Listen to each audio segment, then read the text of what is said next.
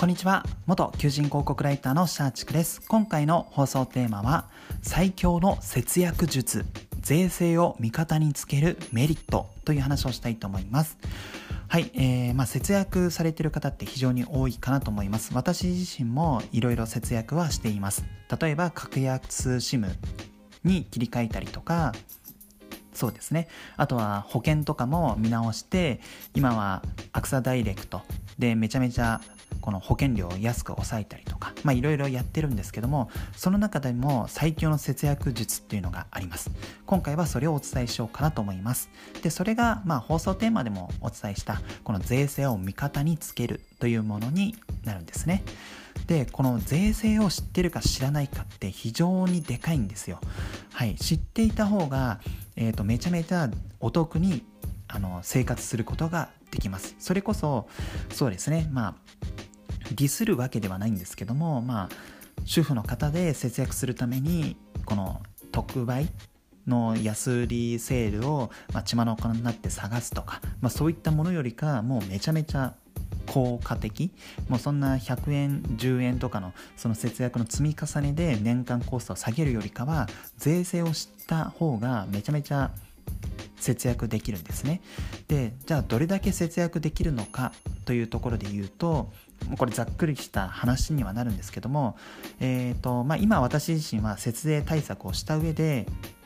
えー、何でしょう過ごしてるんですけども、まあ、去年の、えー、課税所得節税対策なしで普通にやると、えー、課税所得が330万円。あのまあ節税対策なしといっても結構 iDeCo とか、えー、ふるさと納税とかそういったものをいろいろやって控除を受けてた上で、まあ、課税所得が330万円なんですね。でこの場合は所得税って10%かかるんですよ。この課税所得に対して。ですので33万円が、えー、所得税になって、えー、今年から所得税が、えーと、天引きで支払われるんですね。課税あ節税対策がない場合は。ただ、えー、節税対策をすると課税所得が195万円になるんですよもう330えー、課税所得が330万円から195万円ですよ。もうめちゃめちゃでかくないですか？もう100万ぐらいは落ちてるわけですよ。課税所得が。で、課税所得が少なくなると、えー、所得税の税率が変わるんですね。はい。えっ、ー、と、195万円だと所得税が5%になるんですよ。課税所得が330万円だの場合は課税所得がえー、所得税が10%だったのが課税所得が195万円になると所得税の税率がまずは下がると。で5%になる。じゃあ195万円の5%っていくらですかっていうと9万7500円なんですよ。なので課税、えー、節税対策をしなかったら課税所得が330万円で所得税が10%で33万円今年払わないといけないけど節税対策をすると課税所得が195万円に落とせて所得税も5%になり、えー、所得税は9万7500円になるんですね。なので年間で所得税だけで言うと23万2500円安くなってるんですよ。でこれって本当スーパーのなんか安売りセールとかで一生懸命この同じものをどれだけ安く買うかみたいなところで努力しても多分到達しないんですねこの23万2500円っていうのは。はい、なので本当にこの節税対策するかしないかって非常に変わってくるんですよ。まあ、要はそれは言い換えると、まあ、税制を知っているか知らないかっていうことですね。で、この23万2500円、所得税を、えー、安くできたのって、まあ、見方変えると、新卒の1ヶ月分の手取り給料ぐらいな金額なわけですよ。なので本当にインパクトがめちゃめちゃでかいわけですね。で、今はこれ、今はっていうか、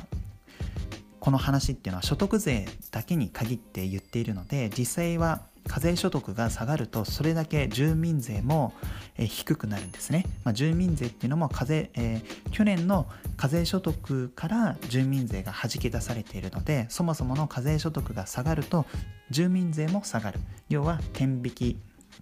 される所得税と住民税が下がると。で加えてさらに言うと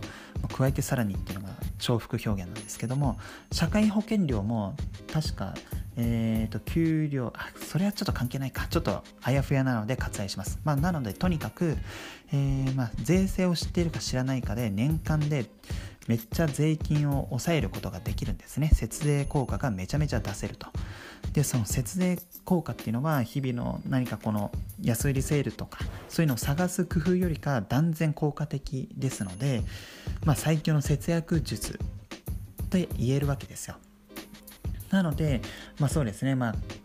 これ今年はその節約したいとか、まあ、今頑張って節約してますっていう方は、えーとまあ、今やってる節約術もいいんですけどもそれに加えて税制の勉強した方が良いかなと思います。はい、そっちの方があこういうふうにすれば税金納めなくていいんだっていうことになりますのでまあ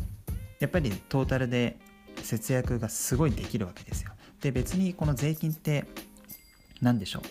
えー、節税したからといってじゃあ税金で受けられるサービスがその分差が、えー、低下するかっていうとそんなことはないわけですよ。要は、えーと、所得税33万円払ってる人と所得税9万7500円払ってる人でじゃあなんか税金で受けられる国の公共サービスが変わるかって言ったらそんなことないじゃないですか。なので同じサービス受けられるんだったら払う税金は少ない方がいいわけですよ。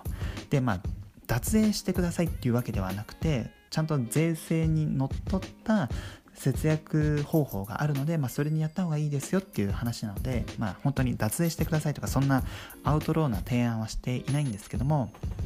まあ、やっぱりこの税制を知ってるか知らないかで本当にこのコストとかそういったものがすごく変わってくるので、まあ、これはゴール、えー、と何でしたドラゴン桜でもなんか言ってなんかそんなセリフがあったんですよね。あの最近やったドラゴン桜じゃなくて、本当長澤まさみとかヤマピーが、えー、生徒役でやってた最初のドラゴン桜でも、なんか阿部寛が頭のいいやつは、なんか自分に有利に働くようにルールを複雑化すると。で、頭の悪い人はそのルールを読み解けないから、最もなんかえーと、損する形ではた、えー、生ききざるを得ない。だからルールを知ることが非常に大切だみたいなことを言っていて本当にまさに税務のことに関しては本当にその通りだなと思っていて、まあ、私自身全然税制のことそんなに詳しくはないんですけどもまあこの節税対策っていうのは知っているので、まあ、知らない場合と知ってる場合でだいぶこのコストっていうのは差が開